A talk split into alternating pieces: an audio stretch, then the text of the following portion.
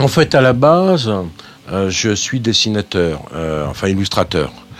Euh, j'ai voulu percer dans le milieu de l'illustration de presse, mais il se trouve que je ne sais pas me vendre. Et je déteste ça en fait. Je me suis dit, qu'est-ce que je pourrais faire finalement de ce que je sais faire et de ce que j'aime faire? Je me suis dit, étant que les éditeurs sont des cons, je vais devenir éditeur. Puisqu'ils ne m'ont pas publié, donc c'était forcément des cons. Normal. Sais, ça, c'est l'esprit bien euh, français gaulois. Tu sais, euh, il m'aime pas, c'est un con. Donc, euh, je me suis mis éditeur et le premier truc que j'ai publié, c'était Victor Hugo. Parce que c'est ma mère, ça, c'est maman. et parce que pour moi, Hugo, c'est c'est Hugo. Voilà, c'est Hugo, c'est le personnage, c'est l'homme politique, c'est le le romantique, c'est voilà. C'est la quintessence d'à la fois de l'intellectuel et du politique. Donc euh, c'est par elle que j'ai aimé les mots, c'est par elle qu'il euh, y a eu ce début en tout cas. Parce qu'en fait, ma mère était prof, euh, d'histoire, prof de français, enfin, etc. Mon père était lui plutôt un artiste, un artiste, un artiste peintre. Il y avait donc ce côté artistique d'un côté et intellectuel de l'autre. Je suis construit de ces deux choses-là. Donc c'est pour ça que je suis venu au mot. Euh, je suis au mot, euh, euh, M-O-T-S. Euh, le reste, c'est une autre paire de manches. On en parlera tout à l'heure sans doute. Pour moi, l'édition, c'est pas quelque chose de de prout-prout, quoi. C'est juste essayer d'offrir à mes contemporains une culture que moi j'ai que moi j'ai acquis. Euh, je suis pas cultivé moi, comme je t'ai dit tout à l'heure. J'ai j'ai une culture petit gâteau, une boîte, tu sais, une grosse boîte euh, de petits gâteaux. Il y a un petit peu de Je connais un petit peu des sujets un petit peu partout, mais jamais à fond. Mais parce que je suis très curieux, donc euh, je m'intéresse un petit peu à tout. Donc effectivement, j'ai peut-être pas le temps de m'intéresser à tout. Puis puis il y a tellement de choses qui m'intéressent et qu'on n'a qu'une seule vie. Euh, suite à la mort de mon ex, euh, je me suis retrouvé ici parce que par Minitel, etc., j'ai rencontré euh, un mec et, et, je me suis, lui d'abord était à Dijon, puis ensuite après il s'est installé ici. J'ai pu acheter cette petite baraque qui, que je suis tombé en amour et j'ai ouvert ici. J'ai fait Petit Café Librairie. Et puis je me suis dit, bah, ça va intéresser les autres. Bon, je me suis un peu viandé là-dessus, mais bon. Donc euh, je continue quand même parce que euh, à un moment donné, il y, a, quelques mois, j'ai eu envie de, tout arrêter et, de me casser ailleurs. Finalement, je reste comme une moule sur son rocher.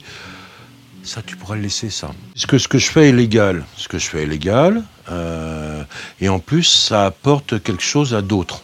Bon, pas à tous, bon. Grand bien leur face. S'ils sont pas curieux, S'ils ne sont pas intéressés, tant pis. On ne fait pas le bonheur des gens à, leur rencontre.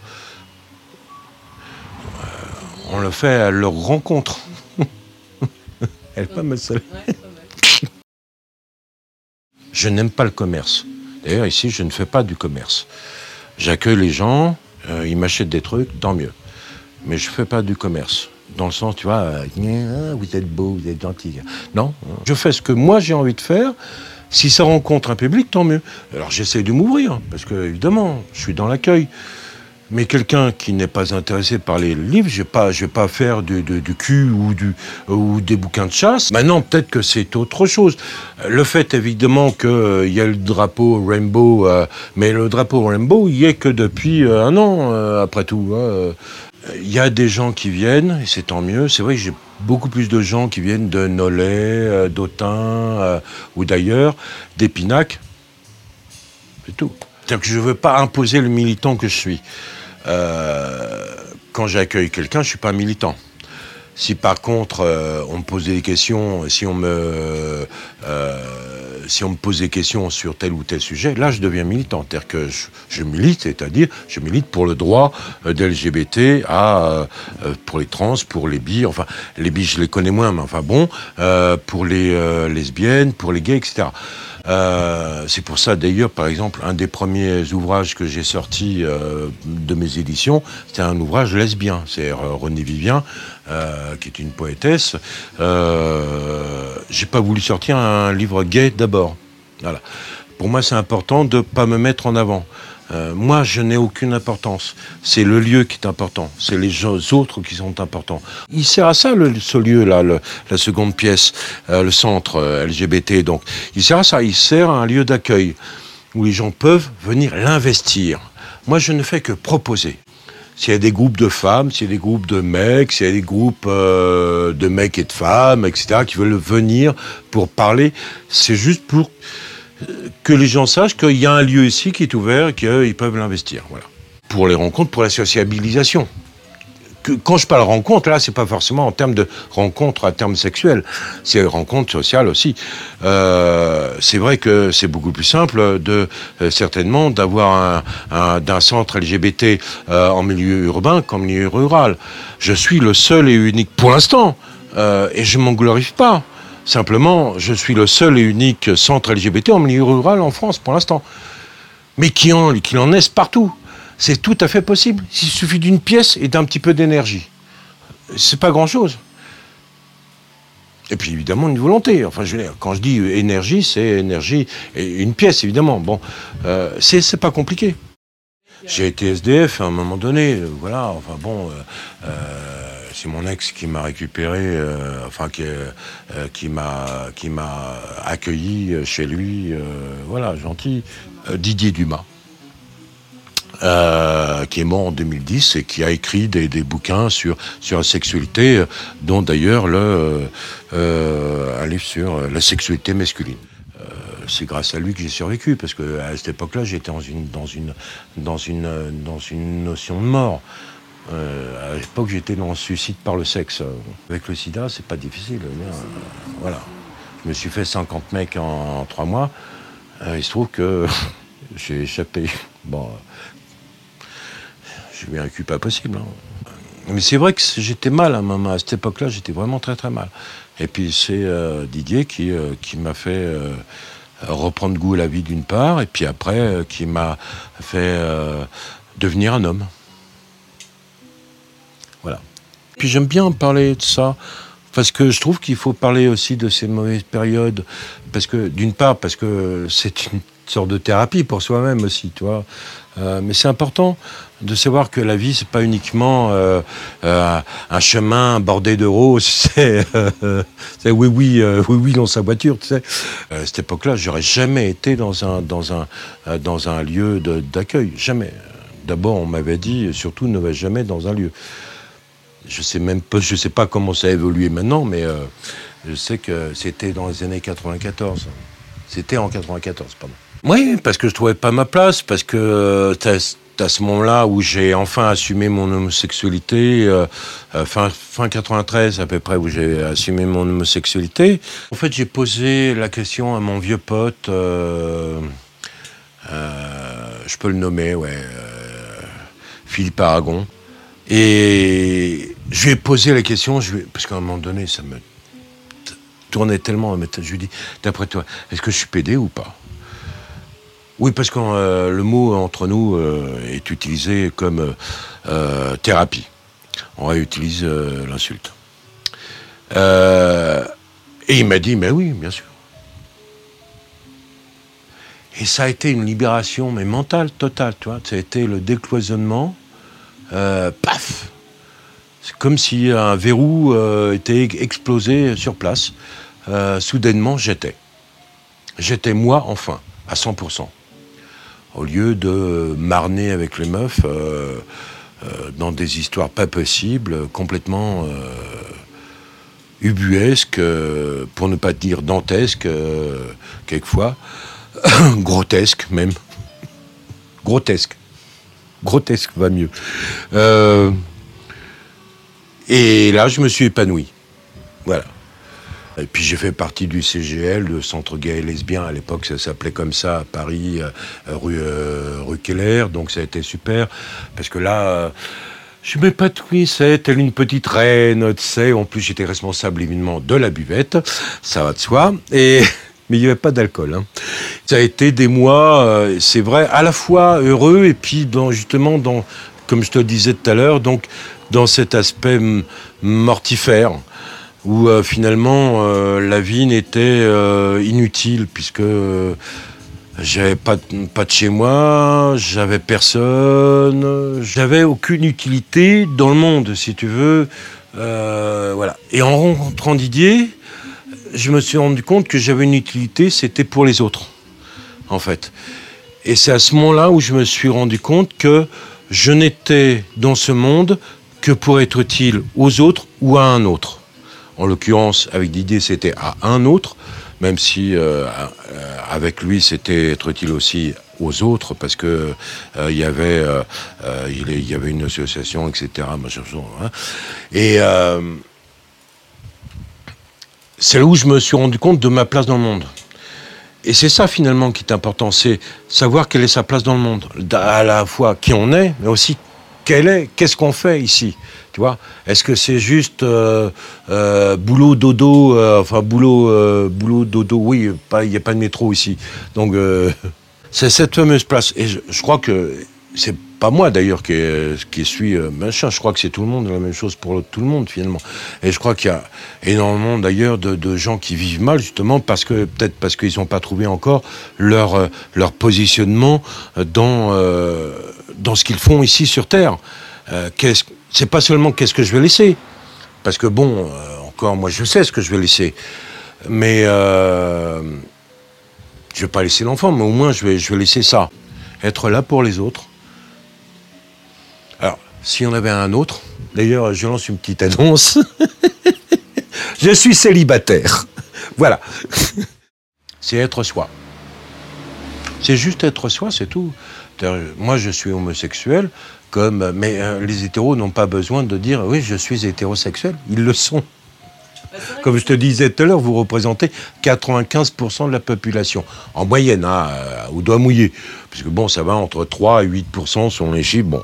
Donc, mettons une moyenne de 5%, donc 95% d'hétéros. Pour vous, c'est normal. Donc, y a, enfin, c'est normal. Je veux dire, euh, vous faites partie de cette normalité. Ça ne veut pas dire que nous, nous sommes anormaux. C'est-à-dire, nous, nous sommes obligés de dire non, nous, on n'est pas hétéros. Je ne sais pas si tu as vu le film Malcolm X. Euh, il était jusqu'au boutiste d'ailleurs au, début. Tu te rappelles Il refusait complètement euh, que les, les Blancs viennent euh, et aider, aider à leur combat. Ils considèrent que c'était inintéressant. Casse-toi. Et il avait raison quelque part. Parce que de toute façon, les Noirs n'ont obtenu leurs droits que par eux-mêmes. C'est pas les Blancs qui leur ont donné leurs droits. Les Blancs n'ont fini que céder. Ça me touche profondément. Euh, mais c'est vrai, ce, combat-là ne peut être mené que par nous, avec l'aide de, nos amis hétéros. Et, mais cette culture, cette culture qui fait partie, culture politique, culture sociale, comme par exemple cette année on fête les 50 ans de la révolte de Stonewall, qui est pour nous notre Bastille à nous, c'est, aussi puissant que la Bastille, même peut-être plus puissant, c'est une déflagration totale. Ils ont dit non à ce moment-là. Ils ont dit non à cet hétérofliquisme. Euh, oh, c'est un sale mot. C'est insupportable euh, pesanteur euh, de la flicaille qui vient nous empêcher d'être. Voilà. Et de juste de nous amuser. Si les hétéros, les hétéros ils peuvent s'amuser comme ils veulent dans, dans, leur truc, et eh ben nous aussi. Et puis on peut aussi vivre en couple, on peut vivre aussi avec des enfants. Moi, je suis même pour la GPA parce que j'estime que c'est pas à, la société d'interdire, c'est à la société de aux gens. Quand je dis la société, c'est l'ensemble. Je suis anarchiste, donc je ne crois pas en l'État. C'est aux gens de faire ce qui est bon pour eux. Tant qu'on ne marche pas sur les pieds des autres, le tout. Alors, il y, en a qui vont me dire Ah ouais, les enfants, oui, mais. Le nombre d'enfants qui sont euh, qui sont abandonnés, euh, euh, qui ont été abandonnés par les cathos sur dans, dans, les dans, dans, les églises. alors ça va? Puis en plus, la plupart des, des pour tous, je suis certain, sont pour la peine de mort. Je vois pas le rapport entre pour la vie et, et pour la mort d'un autre côté. Mais bon, peut-être en, même temps. Mais là, je m'échauffe un peu. Mais c'est un a priori, mais c'est parce que ça m'agace. la plupart de, ces gens-là sont euh, euh, sclérosés dans des, dans des idées du, du 19e siècle, voire même du 18e pour certains, hein, euh, et n'arrivent pas à passer outre. ça ne veut pas dire s'il y a la PMA, ça ne veut pas dire qu'on ne fait pas attention à l'enfant. Le tout, comme le disait mon ex, c'est que l'enfant il sache d'où il vient. Par contre, ça c'est très important. Il faut, simplement euh, je suis désolé, c'est pas très anarchiste, mais il faut légiférer. Euh, on est dans un monde, euh, on n'est pas chez le bisounours. Euh, dans un monde idéal, ça passerait tranquillement. On n'est pas dans un monde idéal. Maintenant, il ne faut pas que ça devienne un métier, voilà, c'est tout. il ne faut pas que ventre devienne un métier, c'est clair. Moi, personnellement, je suis pas dans la consommation sexuelle. Ça m'intéresse plus. Ça m'a intéressé à un moment donné. Maintenant, moi, ce que je cherche, c'est un compagnon. Donc, euh, c'est pour ça que j'élague, euh, mais à la machette. Hein. Euh, quand je dis à la machette, c'est intellectuellement parlant, c'est aussi violent. Donc, je trouve personne. c'est comme c'est comme les hétéros, c'est un choix, c'est une rencontre, c'est le hasard. Et puis alors évidemment, j'utilise les moyens modernes de communication. Maintenant, le minitel n'existant plus et qu'on est dans l'ère euh, des réseaux sociaux euh, et qu'il y a toujours les sites d'annonces, mais il y a ces trous du cul de cons, euh, d'homophobes et de trous du cutard qui font des, ce qu'on appelle les fakes. Euh, ceux qui veulent euh, tirer de l'argent euh, par des procédés plus ou moins légaux, voire même carrément illégaux, absolument immondes, où ils mélangent homosexualité, pédophilie, etc., où c'est absolument insupportable, où finalement maintenant de rencontrer un autre de moi-même, un autre, je veux dire, un autre homme, bah, ça devient compliqué parce qu'il faut être méfiant. Par exemple, je, ne, je n'autorise aucune, euh, aucune visioconférence de, prime abord. Parce que je ne sais pas qui va m'apparaître euh, en face. Parce que je connais la connerie des, autres humains, je pourrais très bien me retrouver devant un adolescent à poil. Euh, et je le dis tout de suite, c'est pas du tout, alors pas du tout mon envie. Hein. J'aimais beaucoup le temps du Minitel, mais encore une fois, comme je te disais tout à l'heure, je ne vais pas parler comme un vieux con, mais c'est vrai que le temps du Minitel, c'était direct. C'est-à-dire qu'on on, passait une annonce, euh, tu viens, tu viens pas, on donnait un rendez-vous, on, se rencontrait direct, de face à face. Donc on savait très rapidement si ça pouvait coller ou pas. C'était on se voit. Là maintenant, il y a des mecs qui sont en Normandie, euh, euh, à Bordeaux, en Corse, qui veulent venir me voir. Mais attends, t'es sérieux là? On se connaît pas, tu, viens prendre un pot là tu veux... T'as un jet privé là euh. C'est très dur d'être positif en ce moment avec ce qui se passe dans le monde. Euh, honnêtement, euh, c'est très très dur. C'est très très dur. T'as les Le Pen, les Gnangnan, les les les Salovini, les euh, les proutes euh, du, euh, de, Hongrie, machin. t'as les connards d'Espagne, etc. Et tous les pays, les Trump, les, les trous du cul de, des Philippines. Euh, l'autre enfoiré russe, euh, machin chose. C'est cette euh, pesanteur religieuse, principalement religieuse, qui, nous enferme dans un passé révolu. Dans une, dans une ambiance moyenâgeuse presque. C'est du XVIIe siècle.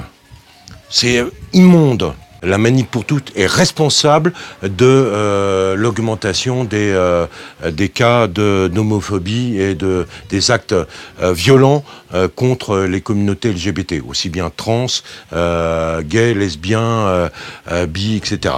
enfin, surtout en l'occurrence trans, bien sûr, et gays et lesbiens. Les vieux cons, ils vont crever. la manip pour tous, dans, dans, dans 50 ans, ça sera oublié, tels les connards de 1905 qu'on a tous oubliés, euh, parce qu'il y a eu des mouvements euh, très violents en 1905 lors de la séparation de l'Église et l'État. Qui s'en souvient de, des euh, Ludivine de la Rochère de l'époque? Personne. Le reste, la société dans son ensemble, quand je dis les sociétés, c'est-à-dire c'est nous, c'est eux, c'est elle, c'est toi, c'est moi, c'est l'ensemble. Ça va son chemin. Ça va son chemin. Déjà, entre 1980 et maintenant, l'état d'esprit différent. Euh, il y a 40 ans, je pense pas que j'aurais eu une stagiaire. Jamais. Elle aurait jamais osé. Tu vois ce que je veux dire? Et, ça, je suis, très fier. Je suis très fier d'elle, d'une part. Et puis, euh, je, suis, très fier de cette évolution-là. C'est bien. Comme je dis toujours, hein, euh, les dinosaures, ils ont vécu 180 millions d'années. Hein, avant d'être explosés par machin. Donc nous, si on se fait pas péter la gueule, on a une civilisation à 10 000 ans. C'est peanuts. 180 millions d'années d'un côté, 10 000 ans de l'autre. Bon, je pense qu'il y a moyen d'évoluer vers peut-être un meilleur. Euh, j'y crois, moi. Voilà. Si on ne se fait pas péter la gueule. C'est vrai que cette époque à la fois est merveilleuse et, et euh, scandaleusement ignoble. Euh, merveilleuse parce que Internet permet énormément de choses. Je m'avance peut-être parce que j'aime pas parler au nom des grands morts. Mais je suis, pratiquement persuadé que Victor Hugo aurait trouvé Internet euh, quelque chose d'absolument extraordinaire. À la fois, il y, a, ça, il y a cette universalité de la communication, et à la fois cette universalité de la saloperie, où euh, le pire et le meilleur se mélangent, mais alors dans un concert euh, cacophonique absolument insupportable. Et donc, moi, je suis très bien finalement dans ma petite province. Même si euh, les gens d'Épinac viennent pas, tant pis. Moi, ça va, je vais pas me plaindre, faut pas exagérer. On est en 2019, je suis gay, d'accord, j'ai 55 ans, je suis célibataire, ok. Euh, je, me, je me fais euh, la veuve à cinq doigts, bon, d'accord. Bon, mais je suis bien dans l'ensemble finalement. Je suis très heureux de ce que je fais et surtout je suis libre.